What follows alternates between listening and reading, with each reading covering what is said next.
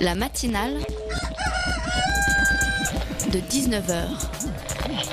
Et bah, c'est une émission qui parle de société, politique, euh, Culture alternative. On va aussi parler de sport, euh, de gens dans la rue. et l'actualité en règle générale. On va peut-être parler des corbeilles à linge en osier d'Auvergne. voilà, il y aura, il y aura des invités. Sociologues, des invités chercheurs. Les invités ne diront que des choses intelligentes. Ça va peut-être s'étriper un peu de temps en temps, mais La matinale de 19h, du lundi au jeudi jusqu'à 20h sur Radio Campus Paris. Il y a un petit coin de France qui ressemble à l'Ukraine. Une zone enneigée entourée de barrières, de ravins et de barbelés. Une zone terriblement humide où l'on entre en passant des checkpoints. Une zone de forêt sillonnée la nuit par des lampes torches, des cris et des appels dans des talkie-walkie. Une zone secouée régulièrement par la violence. Une violence parfois fatale comme ce 26 octobre dernier. Cette zone, eh bien, elle s'appelle le Testé. La mort de Rémi Fraisse a été balayée des écrans et des ondes par la loi Macron, les attaques contre Charlie et le fameux esprit du 11 janvier. Mais la ZAD continue dans la neige et dans la boue. Et depuis quelques jours, ça se frite à nouveau, car à la fin de la semaine, le Conseil général du Tarn doit se prononcer sur l'avenir du projet de barrage. Et beaucoup, beaucoup craignent ensuite l'expulsion des zadistes. Ce week-end déjà, les pro-barrages ont fait monter la pression. Ils ont bloqué des routes, brûlé des affaires et attaqué violemment des opposants. Pas moins de 300 gendarmes ont été dépêchés pour séparer les deux camps, mais, mais ils n'ont apparemment rien pu faire. Un drame est donc à nouveau possible. Alors, alors que faire? Le gouvernement se tait, les gendarmes débordés, tout le monde attend de voir ce qui se passe. Comme en Ukraine, mais la zone humide du Testé, c'est aussi un petit coin qui ressemble au village des Schtroumpfs. On expérimente des modes de vie collectifs, on sème des légumes, on élève des cochons et des poules, bref, on rêve d'un avenir meilleur. Un petit coin fragile qui ressemble à l'utopie. Le magazine de Radio Campus Paris. Et nous sommes ce soir, vous l'entendez dans vos oreilles, vous l'entendez dans vos enceintes, où que vous soyez, dans la cafette de la MIE, la Maison des Initiatives Étudiantes, qui donne ce soir une carte blanche aux médias étudiants. Alors il y a du monde autour de cette table et il y a aussi vachement de monde dans cette salle. Et on va donc parler, bah oui, on va parler des médias étudiants. Eh bien, ces médias qui participent à la vie des universités, qui font sortir les savoirs des amphis et qui nous donnent la parole à nous, les 18-30 ans et des poussières. Et pourtant, pourtant, pas facile tous les jours pour ces médias d'exister, d'être visibles. Bref, on va discuter de tout ça pendant une heure sur Radio Campus Paris. La matinale de 19h, du lundi au jeudi jusqu'à 20h sur Radio Campus Paris. Et donc, en première partie de cette émission, nous allons parler ben, de la place et du rôle des médias étudiants aujourd'hui euh, à Paris. Et on est en compagnie de beaucoup de monde. Alors, nous sommes en compagnie de Ophélie ou Marie De Marie, bonsoir. Bonsoir. Donc, Marie, tu fais partie de Télé Sorbonne, Oui, c'est ça, je suis présidente de l'association depuis l'année dernière. qui est du coup une télé qui dépend de la Sorbonne et qui. Alors, c'est une télé qui est née à la Sorbonne, mais qui aujourd'hui est en relation avec la plupart des universités parisiennes. Ok. Alors, nous avons aussi Thomas de Radio Paris Sorbonne. bonsoir. Bonsoir. Et aussi un ancien de Radio Campus, euh, on m'a dit. C'est ça, un ancien de Radio Campus. J'ai fait mes premières armes à Radio Campus Avignon, je suis passé par Radio Campus Paris. Et euh, maintenant, j'ai pris l'initiative avec des collègues de l'Université Paris-Sorbonne, euh, Paris 4, de fonder Radio Paris-Sorbonne. Et donc, du coup, c'est tout nouveau. Oui, exactement. On émet euh, sur radioparissorbonne.wordpress.com depuis le 29 janvier. C'est vraiment tout jeune. Et ouais, bon, bah, bon, bon anniversaire, bonne naissance. Et nous avons aussi Mathieu du Sorbonnard déchaîné. Bonsoir. Bonsoir. Alors, c'est quoi le Sorbonnard déchaîné? Alors, nous sommes le journal étudiant de Paris-Sorbonne Paris 4. Donc nous sommes ralliés au- à un syndicat indépendant, la GEPS. Et donc nous, on existe depuis 10 ans déjà. Et on met en avant euh, tout ce qui se passe dans l'université. On dévoile euh, tous les travers, mais aussi les bonnes choses qui se passent dans l'université. Et notre objectif est d'aider les étudiants et de leur euh, expliquer euh, un peu tout. Ok. Et nous avons aussi Eric de l'étudiant autonome, qui est du coup un bimestriel, c'est ça? Oui, oui, euh, c'est un, c'est un média, euh, on va dire, euh, c'est un bimestriel, c'est la formule papier qui, est, euh, qui est bimestrielle, mais on est aussi sur le web et on développe une web TV, donc on peut parler de, de plurimédia euh, étudiant, donc, qui, euh, qui est dans de multiples universités en Ile-de-France et avec des correspondants, on va dire, dans, dans certaines provinces et euh, à l'étranger aussi. D'accord, ok. Donc c'est euh, au-delà même d'une université. Quoi. Et nous avons enfin Geoffrey de la boîte à médias. Bonsoir. Bonsoir. Alors c'est une association qui aide les porteurs de projets étudiants qui voudraient créer leurs médias, c'est ça? C'est un peu ça, où on cible essentiellement les, les initiatives indépendantes et les créateurs de, de médias, mais qui s'inscrivent pas généralement dans des institutions médiatiques qui sont régies par des, par des lignes éditoriales, etc. Voilà, donc des créations vraiment qui sont généralement un peu diffuses et disparates. Et par exemple, ça peut être quoi? Euh, par exemple, euh, bah, un exemple, le meilleur exemple que j'ai sur euh, Paris Diderot, on est essentiellement centré sur Paris Diderot, c'est le GNU qui est un petit groupe d'étudiants qui ont décidé de faire un journal et ils se sont, ils se sont démerdés pour faire un journal tout seul. et donc, justement, l'idée c'est de soutenir des initiatives comme ça, spontanées, qui a priori ont rien de ont rien d'associatif, de, d'institutionnel, mmh. et de les porter et de soulever justement des trucs qui sortent du commun du coup. D'accord, et donc du coup de, créer des nouveaux médias. Alors peut-être une première question un peu à vous tous, on va prendre la parole. Ah oui, puis si jamais le public très nombreux ce soir à la MIE veut prendre la parole pour poser une question, vous pouvez lever la main, vous approcher, m'arracher le micro, faire quelque chose comme ça. Hein. Alors une première question peut-être, là on a une, espèce de représentation de la diversité qu'on peut avoir des médias, donc ça donne cette impression qu'effectivement il y, a, beaucoup de choses qui se passent en termes de médias étudiants, et en même temps on voit, alors moi je me suis amusée à taper médias étudiants sur Google, enfin je me suis amusée, c'était pas forcément drôle, mais... Et en fait on se rend compte que ça nous renvoie tout de suite à des choses qui se passent au Canada. Et en fait, il y a un espèce de paradoxe entre, en même temps, il y a une vraie dynamique là qu'on voit ce soir, et on voit aussi une espèce de difficulté en France et en tout cas à Paris pour les médias étudiants d'exister, d'être visibles et d'avoir euh, un public. Alors, je sais pas que c'est qui veut commencer à s'exprimer euh, là-dessus. Oui, effectivement, à Télé-Sorbonne, on a toujours eu ce problème depuis, euh, depuis la création de l'association, c'est-à-dire il y a plus de 16 ans. Euh, le vrai problème, ça a été tout de suite d'être visible. Quoi. On est aujourd'hui une très grosse association, on fait plein de choses, et pourtant, la plupart des étudiants, et même les étudiants de la Sorbonne, qui pourtant euh, devraient nous connaître plus que les autres, ne nous connaissent pas du tout. Et comment ça se fait? Comment vous l'expliquez? On a vraiment du mal à s'expliquer. Donc le problème, c'est qu'aujourd'hui, les gens ne lisent plus vraiment les panneaux d'affichage. Ils sont les gens sont très très connectés. Donc en fait, même si on est très présent sur les réseaux sociaux, les, jeunes aujourd'hui vont plus s'adresser en tant que médias à des médias euh, nationaux euh, et, on va dire plus officiels que des médias étudiants. C'est un problème plus de légitimité euh, aux yeux des étudiants qui tend à se, je pense, pour certains médias étudiants, à se, à se combler. D'accord, ok. Alors Thomas? Peut-être pour compléter, parce que c'est vrai que nous aussi, on est euh, issus de l'université Paris-Sorbonne, comme, euh, comme l'association Télé-Sorbonne, et euh, on s'est rendu compte très rapidement qu'il était difficile de se faire connaître auprès des, de nos camarades étudiants de l'université, parce que les gens ne regardent pas les tableaux d'affichage, il n'y a pas de forum des associations qui est organisé en début d'année avec toutes les associations issues de l'université, il n'y a pas de lieu de rencontre aussi entre les étudiants, des genres de cafettes comme ici à la MIE. La MIE, ça reste quand même assez loin par rapport à l'université pour venir jusqu'ici, et il y a peu de lieux de rencontre où les étudiants peuvent euh, connaître les associations qui sont basées dans leur université. Et il y a peu de sentiments en fait d'appartenance à, un campus, d'appartenance à une université. On, vient, on arrive euh, à l'université en général en L3 parce que beaucoup ont fait prépa avant. Et puis après on fait un master ou on repart ailleurs, on fait une école. Et il n'y a pas de sentiment euh, d'appartenir vraiment à, ce lieu-là. Est-ce qu'il n'y a pas aussi une question d'éparpillement? Enfin, je me dis parce que pourquoi, par exemple, vous avez décidé de créer une nouvelle radio? Alors, une nouvelle radio, c'est il n'y avait jamais eu de radio étudiante euh, auparavant à l'université Paris-Sorbonne. Et en fait, on a voulu justement créer une radio pour créer du lien, pour créer que les étudiants aient un lieu où ils puissent se rencontrer. Et un média, c'est vraiment euh, un média radio, en tout cas, c'est sans doute une façon originale et peut-être chaleureuse, en tout cas, de se rencontrer et de partager nos idées, de se connaître entre étudiants. Et ça marche bien, en tout cas pour nous aujourd'hui, on est 76 dans l'association et euh, des gens qui n'étaient même pas en cours auparavant. Aujourd'hui, ils partagent des émissions, ils partagent des expos, ils vont voir ensemble euh, certaines choses pour alimenter euh, leurs émissions. D'accord. Donc c'est pour ça qu'on a voulu vraiment créer l'association pour créer du lien et que les gens aiment leur université et aiment passer du temps. Hmm. Alors il y a des médias donc du coup qui se créent dans une université en particulier, puis vous, enfin Eric, à l'étudiant autonome, vous êtes plus global quoi. Donc comment est-ce que vous vous inscrivez par rapport à ça? Euh, justement, nous, on essaie, de, euh, on essaie de collaborer pas mal avec d'autres médias étudiants qui existent déjà. On n'a pas la prétention de dire qu'on est voilà, le média principal qui représente tous les étudiants.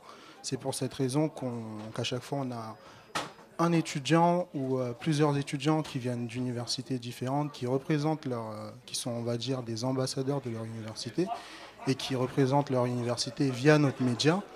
Et notre en fait, le problème de visibilité des médias étudiants, moi je pense que c'est plus un problème par rapport euh, à la, à la communication, à la communication qu'on peut, qu'on peut faire. Qu'on est mauvais en communication? Non, pas qu'on est mauvais en communication. Je pense qu'on met tellement d'énergie dans, dans les projets, dans les programmes, dans les émissions, dans les sujets qu'on fait, euh, qu'il nous manque après euh, un surplus d'énergie pour communiquer sur ce qu'on fait. Et je pense que le problème majeur, c'est celui-là, et c'est pas euh, le fait que, évidemment, les, les grands médias nationaux attirent beaucoup plus que, que nous, même si, euh, vu ce qu'ils produisent en ce moment, en ce moment, en ce moment euh, que ce Oui. soit la presse, euh, la, la TV ou le web, on n'a rien à leur envier. Oui. Euh, je pense que c'est plus un problème de communication, communication. et d'énergie plutôt que. Et Mathieu, est-ce que toi aussi tu es d'accord avec ce constat ou... Alors en fait, nous on a plus euh, tablé sur le relationnel, c'est-à-dire qu'on on est sur les réseaux sociaux, etc. On va plus aller rencontrer les étudiants, aller les voir, leur distribuer main à main le journal, discuter avec eux, vu qu'on traite des, des problématiques à l'université de Paris-Sorbonne, on discute avec eux de ça. Et on essaye vraiment de, de passer dans les couloirs. Des fois, on croise euh, des étudiants, on les croise jamais parce qu'on n'a pas les mêmes horaires, bien sûr. Mais la plupart du temps, on essaie de croiser le plus de personnes, on distribue nos numéros. On refuse de les mettre en libre service parce que nous, ça nous va beaucoup mieux de venir voir les gens. Euh, Il y a eu un forum en début d'année où il y avait Télé Sorbonne euh, d'ailleurs, et nous aussi on y était. C'est la- L'université essaye de faire des, des pas en avant pour euh, montrer ses associations étudiantes C'est pas forcément facile. mais euh, c'est pas très facile. Donc il y a différents, c'est toujours un problème de communication. Bon, l'affichage, on l'a dit, c'est toujours très saturé. Les étudiants, on peut leur mettre 200 affiches, ils les verront jamais. Ouais, Donc comment comment est-ce qu'on atteint ces, ces étudiants quoi? C'est pas évident quoi. c'est la en- grande question. hein. En allant à leur rencontre. Et même dans les contextes de forums d'associations, déjà, je trouve ça un peu dommage que dans la plupart des universités, ils en organisent que un ou deux en début d'année et il n'y a pas vraiment de forum d'association de mi-semestre parce que, comme pour l'exemple de Thomas, il y a des associations qui se créent au cours de l'année Et cette, euh, ceux-là n'ont pas la chance en fait d'attraper les étudiants. Mais au-delà de ça, les étudiants ne se rendent pas vraiment à ces forums d'association Hmm. puisque, comme Ils tu le disais Thomas, il n'y a pas vraiment d'esprit de campus. Geoffrey, juste une question. Alors toi, en tant que du coup, tu as peut-être le regard plus extérieur, est-ce que tu as l'impression qu'il y a beaucoup de projets médias qui, qui émergent, qu'il y a vraiment une volonté des étudiants de créer des choses, de se parler, tout ça, ou au contraire, enfin voilà, quel constat toi tu dresses? Alors, si, si c'est juste, c'est c'est juste mon constat personnel, du coup, euh, à mon avis, il y a beaucoup de projets, il y a beaucoup de démarches, et euh, enfin, j'en vois tout autour de moi, des amis étudiants, etc. Mais ils le font pas dans un contexte d'études, justement. Enfin, euh, il y a beaucoup de création de, de médias, etc. Mais ça va pas être fait dans un contexte de l'université. Euh, ça va être partagé sur, enfin, dans, dans la vie de tous les jours, quoi. Et ça va pas être partagé euh, ciblé spécialement pour des étudiants, mais ciblé plus bah, pour, euh, pour d'autres groupes euh, qui les intéressent. Donc à mon avis, il y a de la création. Euh, c'est pas vraiment ça le problème, c'est pas que les, les gens sont désintéressés et qu'ils n'ont pas envie de, de faire quoi que ce soit, mais c'est juste que euh, je remets en question le, le fait de pourquoi est-ce qu'on voudrait vraiment cibler spécifiquement les étudiants et euh, qu'est-ce qui, enfin voilà, est-ce qu'un média étudiant ça a vraiment un, un sens autant que euh, on, cible spécifiquement les étudiants et Tu veux dire qu'il s'adresse que aux étudiants. Tu penses qu'il faudrait s'adresser au-delà, quoi? Oui, voilà, c'est après je j'ai pas de solution non plus en fait parce que voilà, c'est juste euh, en dressant le- les limites euh, de ça, mais je me dis qu'il y a euh, Qu'est-ce que ça, a une limite en tout cas. Voilà, Qu'est-ce que Donc, ça pour moi, signifie d'être un média étudiant C'est ça, voilà, cibler uniquement les étudiants, vraisemblablement, c'est pas c'est pas ce qu'attendent uniquement les gens. Alors, on se pose cette question-là et on va continuer à se la poser. Qu'est-ce que ça signifie être un média étudiant?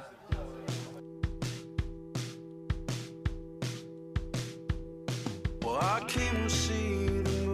rising peacefully, and I couldn't keep from looking down. It's when I figured out the ugly side of thee. I couldn't get my head around it. Back to the basics, crash down the ceilings waiting quietly, making silent. Oh, back to the basics, crash down the ceilings, waiting quietly, making silent marks.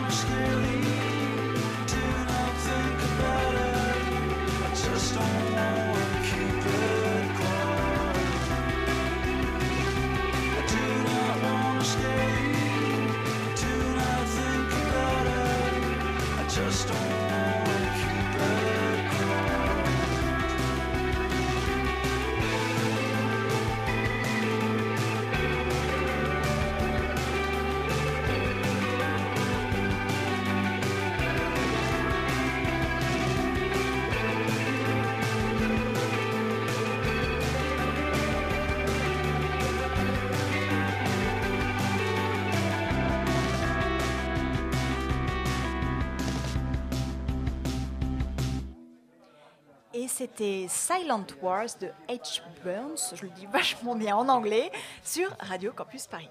La matinale de 19h du lundi au jeudi jusqu'à 20h sur Radio Campus Paris. Et nous sommes toujours dans la cafette de la MIE pour parler des médias étudiants avec Télé Sorbonne, Radio Paris Sorbonne, l'étudiant autonome, le Sorbonnard déchaîné et la boîte à médias avec tous des représentants de chacun. Alors, euh, on a commencé à parler de qu'est-ce que ça signifie être un média étudiant et justement un petit peu une question sur euh, qu'est-ce que c'est que la particularité, qu'est-ce qu'un média étudiant peut apporter de particulier que d'autres médias ne vont pas faire quoi. Marie Alors comme je le disais en off tout à l'heure, c'était nous, nos programmes, ils dépendent pas mal de nos partenariats. Donc, comme le festival Ici Demain qui aura lieu dans, dans quelques jours. euh, mais, aussi de nos membres qui ont des passions, qui euh, ont des intérêts très spécifiques, et c'est eux qui vont manifester la volonté d'aller voir euh, telle ou telle chose, telle ou telle expo, festival, pour filmer, pour produire un reportage, ou même pour créer un nouveau partenariat, comme c'est le cas cette année. On a un mob qui est extrêmement motivé pour euh, créer de nouveaux partenariats avec d'autres assos étudiantes qu'il a découvert, et c'est vraiment ça qui va faire la, la spécificité de notre média étudiant. C'est, enfin, en tout cas pour Sorbonne, ça s'axe sur ces deux points. C'est-à-dire en fait de, de- de partir de ce que les gens qui font partie de Télé Sorbonne ont envie de faire. Quoi. Ouais, c'est ça. Après, on essaie toujours de garder un ton un peu fun qu'on retrouve dans le Télé Sorbonne Show. Euh, on a Sorbi qui nous suit depuis euh, la création de Télé Sorbonne. On s'est déjà posé la question de sa disparition euh, malencontreuse, mais bon, c'est une des figures phares euh, et qui, et dont les anciens sont très attachés. D'avoir son ton aussi, un ton particulier. Voilà. Oui, c'est vrai que la spécificité euh, d'un média étudiant, c'est peut-être de, de se différencier des médias nationaux et comme on disait tout à l'heure. euh, comment on fait, ouais. co- Comment est-ce qu'on fait? Alors, euh, on va citer des mots comme euh, le dynamisme des jeunes, leur fraîcheur euh, apporte un point de vue original sur l'actualité et des choses comme ça. Mais bon. pff, c'est pas, enfin pour moi, c'est seulement des excuses et des prétextes et ça explique pas grand-chose. C'est peut-être euh, la liberté qu'on a en tant qu'association et qu'on fonctionne avec euh, de l'argent public. Donc on n'a pas de compte à rendre, on n'a pas. euh, Ça, c'est important de le dire, ouais. C'est une très, une- on a une absolue liberté. Il n'y a personne qui va venir nous taper sur les doigts tant qu'on reste dans la limite de la loi. Mais en tout cas, on n'a pas de pression euh, au niveau économique sur. euh, T'as pas l'air d'accord, euh, Marie euh, Ah ouais. Je suis effectivement pas très d'accord parce que nous, par exemple, on a un énorme partenariat avec Paris Sorbonne qui ne nous permet pas de dire tout et n'importe quoi à tout ce qu'on filme déjà dans les locaux de la Sorbonne. Il faut faire très attention au rendu que ça va donner. Et, euh, et on a aussi eu des petits accrochages avec la mairie de Paris, rien de rien de- d'extraordinaire, mais euh, je me souviens d'une petite anecdote. On a voulu faire un film d'horreur euh, qu'on a tourné euh, au Labo 13. On leur avait pas dit le sujet de notre tournage. Et lorsqu'il a apparu sur notre site, on a eu un petit coup de fil de la mairie en disant non, non, c'est pas possible de tourner un film d'horreur dans le Labo 13. Il va falloir que vous noteriez ça. Donc c'est vrai qu'on est très très libre par rapport à des médias euh, beaucoup moins indépendants, mais euh, Et puis, il y a on a aussi quand même des comptes à rentrer. aussi, et voilà, et on a des, des retours de budget à donner. Et bon, Mais je pense qu'on a si ça une plus se- grande liberté, mais c'est vrai qu'on a Ouais, voilà. certains. Ouais. Alors, Eric, peut-être? Euh, la question, c'était euh, autour de. Quelle particularité en fait? Qu'est-ce qu'un média étudiant peut apporter que d'autres médias ne vont pas faire? Et comment justement, enfin comment est-ce qu'on arrive à se démarquer des autres, quoi, des médias nationaux ou alternatifs ou euh, Bah, je pense que c'est très facile de se démarquer des autres médias quand on est un média étudiant, parce qu'on part d'une réalité qu'on connaît déjà. Quand il y a des grands médias nationaux, on va dire, qui parlent des étudiants euh, en nous décrivant comme euh, des alcooliques, comme des personnes qui s'intéressent qu'au sexe ou qui, qui sont des branleurs. Ça nous euh, caricature, quoi. Voilà, ça nous caricature un petit peu et je pense que les seules personnes, ou en tout cas les seuls acteurs du monde étudiant qui ont la possibilité de, de répondre de ça, de montrer une autre image de, de ces jeunes-là, c'est les médias étudiants et je pense qu'autour de cette table, on le fait très bien. Et, euh, Donc c'est montrer une autre, enfin une autre image. Non, la- des- non, la vraie, la vraie, image voilà. des- Alors, je pense que l'image que tu as décrit que les médias nationaux pensent de nous, elle n'est pas toujours fausse. Non, je pense que c'est un, c'est, c'est un, En tout cas, ça regarde de- peut-être de vieux sur euh, des jeunes ou je Dis- sais pas. Disons que c'est une minorité, on va dire. Euh, évidemment, il y a des fêtes, évidemment, il y a des, il y a des beuveries, évidemment, il y a, ça existe, mais il y a aussi des étudiants qui, qui suivent un cursus normal et il y a aussi des étudiants qui, qui s'amusent autrement dans le monde étudiant. Quoi. Donc, nous, on essaie de montrer cette diversité-là au travers de notre média et on essaie d'être positif et euh, aussi dans notre manière de, de représenter les jeunes. Très Euh, moi, je suis d'accord avec ce qu'il vient de dire. Et nous, ce qu'on fait vraiment pour se différencier, ce qu'on disait juste avant, c'est qu'on essaye d'informer les étudiants sur euh, vraiment des sujets qui vont les intéresser. Pratico-pratique. Exactement, par exemple, tout ce qui est nouvelle loi du- de l'éducation nationale, enfin de l'enseignement supérieur, tout ce qui est, euh, par exemple, de la commune, les lois de responsabilité des universités. Tout ça, les étudiants en entendent parler vaguement, mais ne les comprennent pas. Nous, on essaye de leur expliquer, de leur montrer quelle influence avoir sur eux. Euh, divers sujets comme ça qui pourraient vraiment les affecter. C'est comme ça qu'on se démarque des autres. Et on fait tout ça sous un, ton très sarcastique. Donc euh, on essaye de rendre ça pas ennuyeux et blabla. On va faire ça sous forme de vraiment un peu humoristique. euh. J'ai l'impression qu'il y a aussi la dimension de créer du lien en fait, parce que finalement le- on est aussi sur des campus où, assez éclatés, où il y a des choses où on se rencontre pas, forcément entre étudiants, et les médias sont, ben, médias permettent de créer du lien quoi. Il y a aussi cette dimension. Geoffrey, tu voulais ajouter quelque chose sur cette euh, côté de Euh, particularité euh, Pas spécialement. Je suis assez d'accord sur l'idée de euh, ce qui est très intéressant dans un média étudiant, c'est de laisser euh, la parole aux, aux membres justement et aux, aux, aux intérêts personnels et aux passions et laisser les. Pour moi, c'est un intérêt majeur que je vois dans les médias étudiants qu'on peut pas trouver dans les autres médias. C'est le côté très formateur où en fait on est là essentiellement pour dire pour pour faire sa bosse et et puis, euh, et puis aussi pour, expéri- voilà, pour expérimenter des choses, parce qu'on a la chance justement d'être des médias étudiants, et donc on n'a pas non plus le poids d'un média national. Genre si on fait une coquille, on va, ça, va être, ça va être euh, noté 20 000 fois. Euh, et donc on peut se permettre justement des, des nouvelles choses, des, nouvelles, des nouveaux essais. C'est là que je trouve le véritable intérêt et quelque chose le plus pertinent, je pense, dans les médias étudiants qu'il faudrait creuser.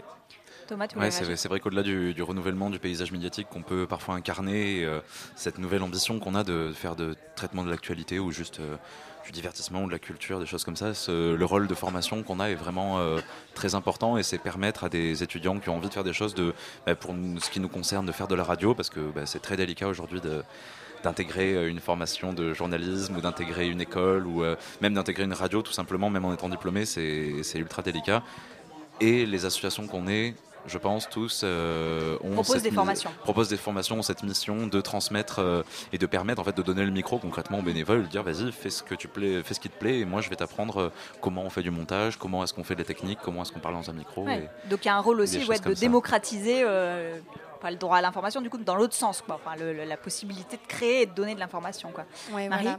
Bah, C'est-à-dire qu'aussi en ce qui concerne de- donc, côté TV étudiante, euh, c'est sûr que personne n'a accès, ou très peu d'étudiants ont accès à des caméras professionnelles. Et, et nous, on leur permet d'avoir entre les mains du, du matériel de pro.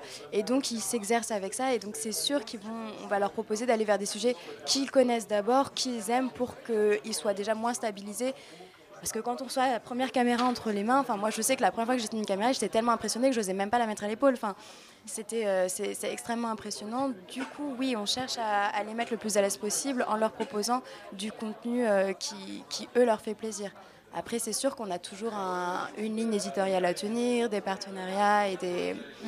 Et ce qu'on disait tout à l'heure, des comptes à rendre. Donc on a un- une sorte de, voilà, de base de contenu, mais tout- toutes les cases à remplir, c'est eux qui, qui le font, qui apprennent. Et c'est pour ça qu'il y a beaucoup parfois d'à peu près. Et je pense que c'est peut-être aussi lié à ça, le problème de visibilité des étudiants. Et alors, peut-être un dernier tour de table, dernière question. S'il y avait une chose qu'on pouvait faire pour euh, encore plus dynamiser, développer ces médias étudiants, qu'est-ce qui manque à Paris pour ça? Le- Oui, là, je, je pense que on est cinq, on représente euh, non, six, six médias étudiants autour de nous là, et on, bon après je suis un nouveau sur la table, on se connaît pas, on se connaît très peu entre nous, entre médias étudiants, et je pense que la meilleure chose à faire pour mieux se connaître, pour mieux, pour mieux faire de, le- du média, c'est de se fédérer peut-être entre nous, de créer beaucoup plus de partenariats, beaucoup plus d'échanges, et euh, vraiment c'est l'association entre nous qui va peut-être permettre euh, d'avoir plus de poids, tant auprès des institutions qu'auprès de- du public, auprès des auditeurs, auprès des étudiants, auprès de tout le monde, à partir du moment où, on, où voilà, on, on aura une radio, une télé, un journal, deux journaux, trois journaux, et on va Journaux. avoir journaux, excusez-moi, Euh, on va avoir beaucoup plus de poids, je pense, et c'est certainement la meilleure solution euh, qu'on puisse avoir aujourd'hui. Et c'est d'ailleurs pour ça que, euh, au sein de notre pôle communication, l'idée est sortie. Voilà, c'était euh, euh, deux nouvelles membres en plus de cette année qui étaient très très motivés pour faire, euh, pour justement fédérer tous ces, tous ces, tous ces médias étudiants. Après en avoir parlé avec l'AMI, ça nous a permis d'élaborer ce projet. Et, et c'est vrai qu'il y a très peu d'événements comme ça qui fédèrent un minimum de médias étudiants, parce que c'est vrai que là on est un petit échantillon de tout ce qui est proposé euh, aux Bien sûr. étudiants à Paris. Bien sûr. Geoffrey Oui, euh, moi je voulais, euh, enfin c'est mon grand projet, mon grand rêve à long terme, c'est de faire un Fab Lab de médias à Paris, Et genre, un endroit où justement tous les médias pourraient venir et, euh, et, expérimenter et genre voir qu'est-ce qu'ils pourraient créer de nouveau. Avec un studio expérimental. Voilà, un endroit à partager où chacun. Alors, pas forcément faire des, des projets en commun non plus, parce que évidemment, ça, c'est tout le problème des associations, etc. C'est que quand on fait un partenariat, on se dit oui, mais bon, quand même, on est une association, on n'a pas envie de, de perdre notre identité, justement, et de perdre nos projets, et nos projets initiaux, etc. Donc, euh, mais rien que le fait de, je pense, partager un espace de création. euh, et des, euh, enfin voilà, des, des- un matériel commun ou des, euh, des expériences communes. Je pense que ce serait très intéressant à faire. Mais voilà, bon après, il faut un, le grand- faire. un rêve. Eric, est-ce que tu avais. Euh, oui, oui, oui, oui. Je, réfléchissais en même temps en fait. Et euh, je me disais, pour changer concrètement les choses, il y a quelque chose qui serait super intéressant euh, à développer. Puisqu'on parlait de, on parlait de communication, on parlait de visibilité tout à l'heure. Qu'est-ce qui pourrait faire en sorte que les médias étudiants passent à une autre dimension? On est tous dans, on, cible tous un public étudiant, donc dans des universités, des écoles, des BTS, des, des DUT, etc. Et pourquoi euh, ces universités-là, par exemple, je vais prendre la Sorbonne, pourquoi la Sorbonne, sur euh, sa page d'accueil, ne met pas les émissions de TV Sorbonne? Pourquoi la Sorbonne, euh, sur, son, sur sa page d'accueil, ne met pas les articles de votre journal? Pourquoi la Sorbonne ne met pas, je ne vise pas la Sorbonne en particulier, c'est Ouais. parce qu'il y a des, des- il y a des- Il y a la des Sorbonne, médias de la Sorbonne ici. Pourquoi la Sorbonne ne diffuse pas les émissions de radio Sorbonne? Pourquoi, pareil, euh, Paris 1, Paris 4, Paris 7, Paris 8 n'aident pas à la, à la médiatisation des, des- des Hmm. Il étudiants manque un partenariat et une plus grande implication des universités pour toi. Exactement. Moi, je pense que si on pouvait euh, établir une sorte de partenariat comme, euh, comme celui-là, un, ces médias-là gagneraient en visibilité. Deux, euh, il y aurait une plus grande communication entre les étudiants et les administrations et les événements qui sont organisés, etc. sur ces pôles-là. Très bien. Et toi, Mathieu Alors, je suis complètement d'accord avec Eric sur la communication de l'université par rapport à ça. D'ailleurs, l'université essaye aussi de mettre en avant ces associations. Notamment, euh, il y a des idées euh, comme donner des points à des étudiants selon leur implication associative. Et euh, la méritocratie, ça pourrait fonctionner aussi, ça attirerait beaucoup de monde. Et les gens s'intéresseraient en tant- autant- autant en tant que public que personnes qui veulent y participer. Et euh, ce serait l'équivalent d'une option sport, mais en option, voilà, j'ai une Média. option asso- média, association. C'est une option comme une autre. L'idée de fédérer les, euh, les, euh, les associations, c'est une bonne idée parce que ça nous ferait beaucoup plus de, De communication, de poids. Mais après, est-ce que c'est judicieux de monter trop au niveau étudiant? Parce qu'après, on reste des, un atelier de formation en quelque sorte. Donc c'est pas si mal euh, des fois qu'on reste euh, sur notre université. Donc c'est un débat à prendre euh, Oui. en compte. et qu'on continuera euh, ben, dans la deuxième partie d'ailleurs, et puis euh, après, enfin bref, qu'on continue sur les ondes, sur les écrans et dans les journaux euh, de tous les médias étudiants. Merci beaucoup à vous tous d'être venus. Donc Marie de Télé Sorbonne, Thomas de Radio Paris Sorbonne, euh, Mathieu du Sorbonnard déchaîné, Eric de l'étudiant autonome et Geoffrey de la boîte à médias. Merci à tous d'être venus sur Radio Campus Paris.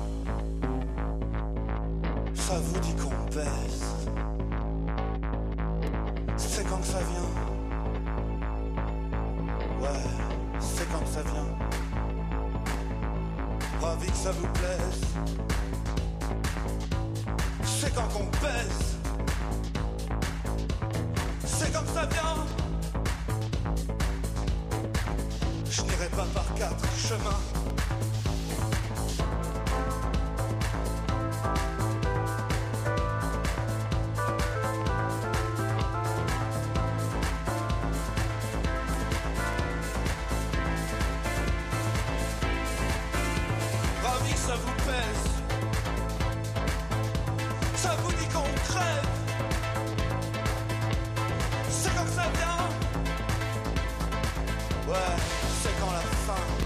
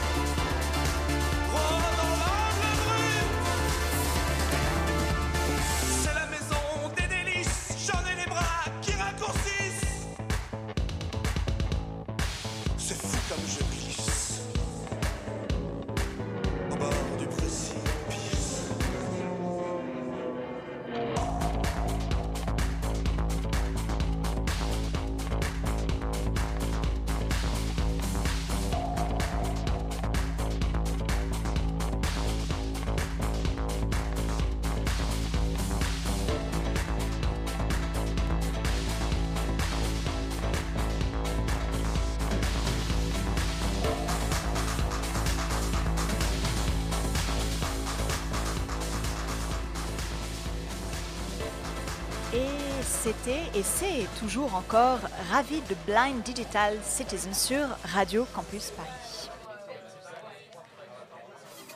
De 19h sur Radio Campus Paris.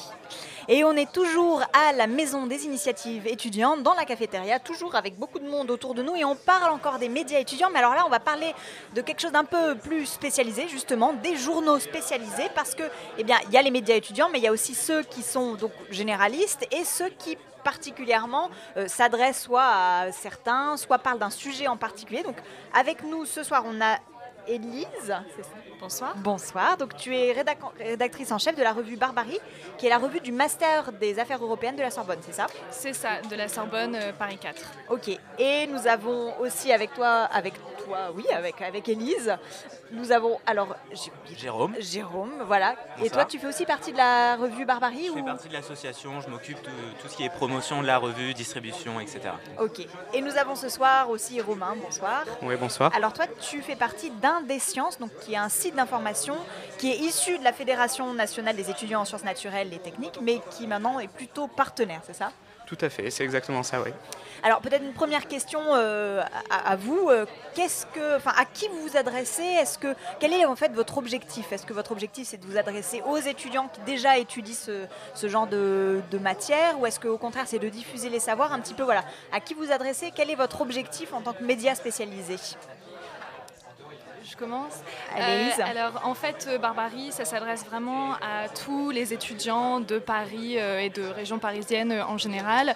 Euh, ils n'ont pas besoin d'être spécialisés dans les affaires européennes euh, du tout, parce que le but, c'est vraiment de vulgariser tout ce qui concerne l'Europe et donc euh, d'aborder euh, différents thèmes, donc de l'actualité, essayer un petit peu d'expliquer ce qui se passe dans l'Union européenne, euh, comment ça marche et tout ça, et aussi euh, donc euh, aborder des thèmes un petit peu plus légers euh, qui parlent vraiment euh, des pays précisément, euh, etc. Donc votre but c'est de faire sortir un petit peu les savoirs que vous vous apprenez pendant le master des amphithéâtres et de les diffuser et de les vulgariser. Voilà, de les simplifier un petit peu et aussi euh, la revue euh, a des articles en différentes euh, langues étrangères pour promouvoir bah, justement les langues qui sont parlées dans, dans l'Union européenne, etc. Vraiment le multilinguisme, le multiculturalisme, voilà, c'est vraiment des valeurs qu'on défend avec la revue et notre master. D'accord. Et Romain, vous du coup à Un des Sciences, vous êtes aussi dans cette optique de diffuser le savoir? Oui, exactement. C'est-à-dire qu'en en fait, on s'adresse en réalité à tout le monde, à tous les passionnés. Mais euh, on cible principalement les étudiants et les étudiants en sciences. Euh, après, évidemment, euh, tout le monde peut lire ces articles. L'objectif, c'est de vulgariser, mais pas totalement, quand même, de garder une, un œil euh, critique et complet sur la- l'actualité scientifique. Et surtout, euh, donc, on s'adresse à des internautes principalement, puisqu'on est un blog et on fait aussi des podcasts. Euh, mais euh, on, on- on veut donner la parole aux étudiants, c'est-à-dire qu'on est quand même euh, créé sur un modèle participatif, je pense que c'est important de le dire. Donc ce sont nos lecteurs qui nous euh, fournissent en article. D'accord, ok. Donc il y a vraiment un part, c'est vraiment le côté participatif, c'est des étudiants qui écrivent pour des étudiants et euh, Exactement, oui. en sciences, d'accord. Et, et comment justement, parce que ça existe aussi des journaux spécialisés en sciences, on a Sciences et Avenir, Sciences et Vie, euh, voilà. Et Ouais. qu'est-ce que vous vous apportez de particulier? Le côté participatif justement ou- Oui, alors exactement, il y a ce côté offrir une tribune aux étudiants euh, qui, euh, qui est quelque chose donc de nouveau. Euh, on, on aime bien aussi défendre cette idée interdisciplinaire, donc on n'est pas spécialiste d'une discipline scientifique, vraiment on ratisse le plus large possible. Et donc on essaye d'offrir cette tribune euh, à des étudiants pour qu'ils puissent parler de ce qui les intéresse, qu'ils soient eux-mêmes scientifiques ou non d'ailleurs, hein, euh, juste qu'ils puissent euh, s'exprimer si ça leur plaît et puis lire des choses qui les intéressent dans ce, dans ce domaine-là. Et vous, Lise, vous êtes aussi sur ce modèle un peu participatif. Comment est-ce que ça fonctionne? C'est qui qui écrit? Euh, alors, euh, vraiment, les principaux rédacteurs, c'est euh, les membres du master, donc qu'ils soient en première, en deuxième année, et parfois des anciens du master. ça arrive assez régulièrement. Euh, après, euh, pour tout ce qui est participatif, ça arrive. On le, on le développe pas trop, mais éventuellement, quand on a dans notre entourage, dans nos connaissances, euh, euh, quelqu'un qui euh, pourrait apporter une expertise ou voilà une vision un petit peu différente, on fait appel à eux. C'est pas du tout un problème. euh. Et cette année, on a monté un, un nouveau projet qui consiste à intervenir dans les collèges et les lycées pour parler d'Europe avec les étudiants pour que eux nous donnent leur point de vue. Et par exemple, ce matin, on est intervenu au lycée Marc Zormois de Champigny. Et euh, on est intervenu auprès d'une classe de terminale L. On leur a parlé de notre revue et on leur a proposé de participer avec nous à la rédaction d'un article en tant que classe ou pour les, élèves intéressés afin qu'ils puissent euh, effectivement avoir une tribune exactement qui sera publiée sur papier, quelque chose pour qu'ils puissent donner effectivement leur point de vue sur l'Europe, travailler ensemble. Et vous, en tant qu'étudiant en master euh, d'affaires européennes, qu'est-ce que ça vous apporte d'écrire dans ce journal? Euh, bah déjà, ça apporte une certaine liberté parce que ce qu'on voit en cours, euh, effectivement, c'est vraiment très politique, très technique. Et là, ça ouvre un petit peu plus nos horizons. Et puis, euh, voilà, ne serait-ce que pour écrire un article, eh ben, il faut se renseigner, il faut aller vraiment en profondeur sur un sujet en particulier. Donc ça, ça aide beaucoup. Et euh, oui, voilà, je pense que je peux dire ça. Après, il faudrait demander aux autres rédacteurs. Ils sont pas là, évidemment, mais moi, en tout cas, c'est ça que ça m'a apporté. Et euh, juste, voilà, euh, développer euh, la créativité pour trouver de nouveaux sujets vraiment très régulièrement qui pourraient intéresser, voir Oui, c'est comment. ça, pour arriver à intéresser les gens en fait. Voilà, le- l'angle à aborder, le point de vue. euh, donc, euh, Au-delà du montage du projet en général, qui est effectivement publier une revue, donc s'occuper de tout ce qui est logistique, au-delà de l'écriture journalistique simplement. oui, c'est ça, oui. Et, Romain, vous, comment est-ce que vous faites pour vulgariser des savoirs scientifiques? C'est quand même pas facile ça. Ouais, exactement. C'est tout l'enjeu de, notre modèle qui, euh, comme il est participatif, repose sur une hétéro- hétérogénéité de, contenu euh, vraiment euh, très grande. Et c'est une difficulté, vous qui êtes dans les médias, vous le savez, on n'a pas forcément un ton d'écriture qui est le même puisque tous les, rédacteurs sont différents. Donc pour ça, on a mis en place une charte éditoriale qu'on a voulu le, le plus précise possible tout en laissant des libertés, bien sûr, parce que c'est aussi euh, important de laisser la liberté aux rédacteurs. Mais donc, on leur demande de se baser sur des publications euh, euh, sérieuses de la, de la science, donc vraiment des, des revues renommées. On leur demande de faire une petite revue, de donner une lecture critique de, de- de ces choses-là, en essayant de l'expliquer de la manière la plus ludique et la plus sympa à lire, j'ai envie de dire. Voilà. Ensuite, on- ça ne s'arrête pas là, c'est-à-dire que ça ne s'arrête pas là, on, on- on leur propose une relecture, en fait, de faire des, des allers-retours avec eux et éventuellement de leur proposer des corrections, des améliorations, que ce soit euh, stylistique ou euh, sur le fond, bien sûr, euh, euh, de manière à ce que leur article soit le plus cohérent vous avez- et facile à lire. Vous avez une équipe de rédaction qui relie et qui. euh, Ouais, ouais, exactement. En fait, on, on- on a essayé de, de constituer un petit collège de relecteurs, en fait, qui est constitué euh, de peut-être des plus euh, spécialistes des étudiants, c'est-à-dire des doctorants dans différents domaines, et qui euh, proposent leur expertise. Euh, Alors c'est assez large parce que en physique, on va avoir un, doc- un doctorant qui fait peut-être de la mécanique quantique, mais euh, c'est quand même lui qui va s'occuper de, relire des, articles de physique, et ça permet donc d'avoir quand même un, regard et une petite revue sur ce qu'écrivent les étudiants, ce qui est aussi un très bon exercice pour eux, une très bonne expérience aussi d'avoir un retour de, quelqu'un de spécialiste euh, sur son, travail. Et du coup, vous. Comment dire Pour, vous, c'est important de faire sortir ces savoirs scientifiques, de les diffuser, quoi. C'est vraiment ça l'objectif. Oui, tout à fait. Alors, il y a la, première euh, démarche qui consiste à faire une veille scientifique, c'est-à-dire vraiment à offrir l'information aux lecteurs, qu'ils soient étudiants ou non, en fait. Mais il y a aussi la deuxième partie qui est donc d'offrir la tribune aux étudiants pour qu'ils puissent s'exprimer. Ce sont deux choses différentes, mais qui sont euh, finalement dans la même démarche. Vraiment, c'est de rendre l'accès à l'information facile et euh, diffuser l'information facilement aussi. Et oui, tout à fait. Donc les médias spécialisés qui permettent d'accéder à tous à l'information, de rentrer dans les amphis là où on n'irait pas forcément quand on est étudiant.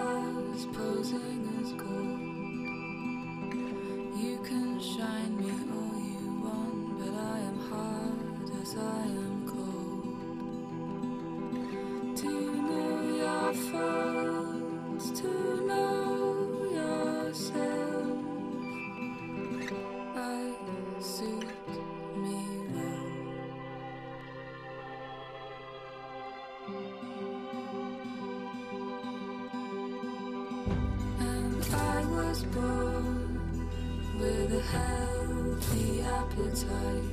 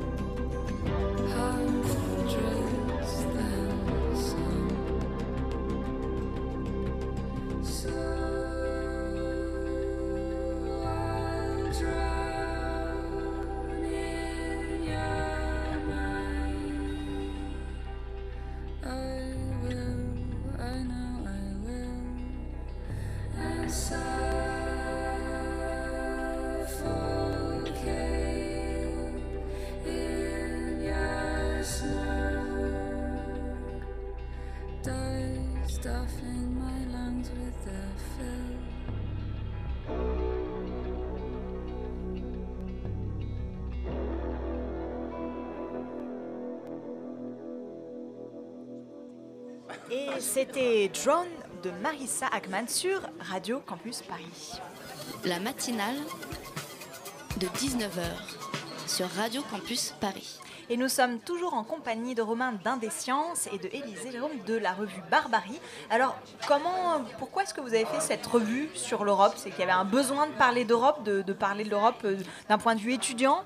Alors en fait, euh, c'est pas euh, c'est pas moi qui ai euh, fondé la revue. Elle a été fondée par une promotion précédente en 2011, et donc en fait, elle passe. C'est une sorte de patrimoine qui passe maintenant de promotion en promotion.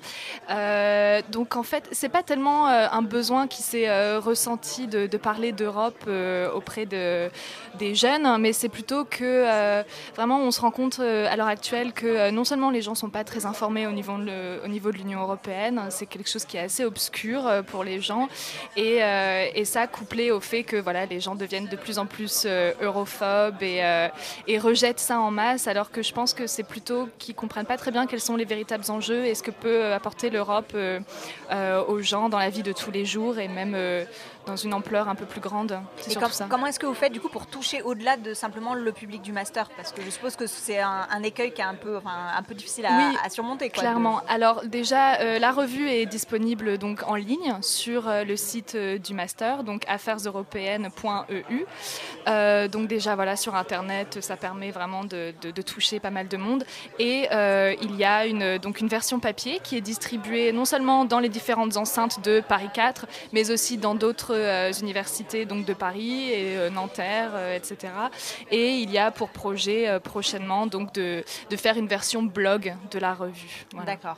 Romain, donc vous êtes sur Internet, c'est un site d'information qui a été créé en fait il y a un an, c'est tout, c'est tout nouveau quoi. Ouais, alors il y a un petit peu plus que ça en fait. Il y a deux ans, on est devenu une association il y a un an. Ok.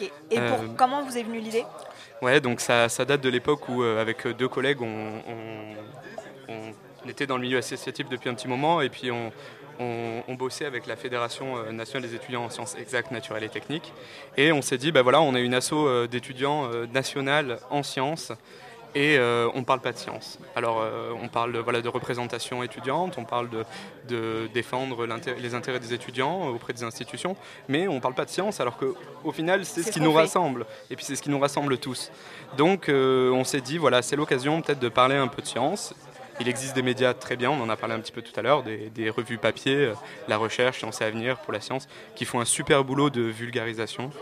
Nous, on voulait euh, apporter quelque chose de nouveau, euh, un, un petit œil euh, étudiant sur la chose, et le diffuser sur Internet, parce que bah, on pense que c'est dans l'air du temps et, et quelque chose de aussi différent de la presse papier. voilà. Et donc vous êtes combien là aujourd'hui à écrire? À écrire, je dirais une, 10, entre 10 et 15 personnes ont participé au, au site, mais euh, l'équipe euh, vraiment à proprement parler de, d'Indescience. Le bureau euh, de l'association est constitué d'une dizaine de personnes. Alors pour nous donner un petit peu envie, qu'est-ce qu'on peut lire sur Indescience Qu'est-ce qu'il y a par exemple en ce moment sur le site? Bah, en ce moment, sur le site, vous trouverez donc des articles qui présentent certaines prouesses de la science, que ce soit dans le domaine de la physique ou même dans le domaine de la médecine. Par exemple, euh, des travaux qui démontrent comment créer un cœur avec euh, des cellules souches, euh, ou encore une revue insolite qui, qui permet donc de voir un petit peu ce que la science nous offre de plus, de plus drôle et de plus sympa. Et il y, a- il y a aussi une, go- une, une assez forte veille scientifique qui est faite sur les réseaux sociaux. Et euh, on essaye d'interagir pas mal avec notre réseau sur Facebook, sur Twitter, où là on leur montre des trucs un petit peu, euh, un petit peu sympas que la, Que la dans science peut faire. Exactement. Et vous, Élise, qu'est-ce qu'on peut avoir dans la revue là, cette- ce mois-ci pour qu'on se rende compte un peu à quoi ça peut ressembler? Alors, pour le dernier numéro, on a abordé pas mal de sujets euh, assez larges. En ce qui concerne ce qui est un peu plus récent, on parle un petit peu d'Erasmus, et des changements que le programme a connus maintenant. On a fait aussi un, un petit zoom sur les régionalismes en Europe, parce qu'avec tous les référendums d'indépendance en Écosse, en Catalogne, euh, on s'est dit qu'il fallait peut-être un petit peu expliquer euh, euh, clairement Qu'est-ce ce qui se passe. Et euh, donc, à chaque numéro, on fait un dossier spécial. Et cette fois-ci, on a décidé de parler du culte de l'image en Europe. Comme ça, on pouvait parler un petit peu, donc voilà, comment les politiques gèrent leur image, comment parfois ils la manipulent, et surtout les médias, comment ils peuvent manipuler l'image et euh, modifier un petit peu euh, tout ce qui concerne la politique avec ça, et aussi tout ce qui concerne le rapport au corps, etc. Par exemple, on a fait euh, un article sur les vidéoblogueuses, comment euh, dans toute l'Europe, euh, ces filles qui se maquillent dans leur chambre devant leur caméra euh, peuvent influencer et tout ça, comment les Russes consomment le luxe, euh, etc. Voilà. D'accord. Et tout ça, on peut le retrouver du coup dans votre revue Barbarie. Merci beaucoup, Élise et Romain d'être venus. Merci beaucoup, Romain d'être venu. Donc, euh, Merci. Indescience, on- ça se retrouve sur Internet. Sur, euh, et puis, les références seront sur Radio Campus Paris. La matinale de 19h, le magazine de Radio Campus Paris. Du lundi au jeudi jusqu'à 20h. Et il est là, il est prêt. Il est là, il est prêt, il est avec son micro, il est arrivé d'ailleurs un peu lentement mais sûrement parce qu'il revient, il nous revient de Suisse. Bonsoir Hugo. Bonsoir Lorraine. Mais alors, qu'est-ce que tu es allé encore faire en Suisse? Genève, Genève, la ville du rêve. Cette semaine, en effet, j'ai visité pour vous le musée d'art moderne et contemporain de Genève, le MAMCO. MAMCO. Trois heures de Paris en TGV, Genève est maintenant tout aussi facilement accessible que le château de Versailles. Il vous sera même certainement moins galère de rejoindre la ville suisse plutôt que d'atteindre Agnières, Gennevilliers, les Courtilles, le terminus de notre chère et tendre ligne 13 du métro parisien, où suenteur et proximité rythment vos trajets. Tu as donc décidé d'aller t'installer à Genève euh, Et oui, ça y est, vous y êtes, et j'y suis. On sort de la gare de Genève, on longe le lac Léman. Euh, Il est là, béatement allongé, au cœur de la ville, pour rejoindre le MAMCO. Vous imaginez tout de suite, hein, à l'instar de la fondation Louis Vuitton stationnée sur les Champs-Élysées à Paris, un MAMCO trônant fièrement au cœur de Genève, entre une boutique Chopard, un magasin Louboutin, une dépendance Boucheron et un corner Chanel. Eh bien, figurez-vous que non. Que nenni, chers auditeurs, le musée n'en a pique-pendre des tendances de marché, des œuvres mainstream qui affolent les compteurs et des expositions médiatiques coup de poing. Au contraire, le MAMCO s'est fixé pour ambition de porter toute son attention sur les artistes et les formes d'art situées à l'écart du marché et des courants dominants. Une promesse tenue, je vous assure, qui se traduit notamment par un aménagement à l'écart de la ville, dans une ancienne usine désaffectée, réaménagée en centre culturel alternatif, innovant et audacieux. Une promesse aussi tenue grâce à une programmation artistique éclectique et originale dédiée aux 40 dernières années de notre époque. On découvre des œuvres passionnantes telles que euh, The Roof du peintre réaliste américain Jack Bill, où on voit euh, deux nanas posant euh, nonchalamment nues sur le toit d'un immeuble vintage de New York. Un autre coup de cœur également pour Stephen Felton et ses séries accumulatives de toiles blanches graffées de, de dessins unicolores aux formes simplistes. Et puis une mention spéciale pour l'expérience sensorielle de la crypte de Claudio Parmigiani qui nous invite à pénétrer dans un trou noir mystique entre retour préhistorique et voyage anal. ça- On sent que ça t'a plu. hein. J'ai adoré. Pour développer sa stratégie et se garantir de toute perversion, Christian Bernard, originaire de France, fondateur en 94 et toujours directeur du MAMCO, a décidé de se fixer 12 règles de conduite. Ces douze principes, que je vous invite à retrouver ultérieurement hein, dans leur globalité sur le site internet du musée, insistent notamment sur un point qui a retenu tout mon intérêt. Le MAMCO, dans son enceinte, se refuse à laisser vierge des espaces traditionnellement non dévolus à l'accueil d'œuvres d'art. Ainsi, tout lieu se retrouve tout d'un coup légitime pour accueillir une œuvre d'art. On retrouve donc par exemple des glaces transformantes de Philippe Pareno dans les cabinets de toilette ou bien des néons luminescents de Maurizio Nanucci dans les escaliers de service.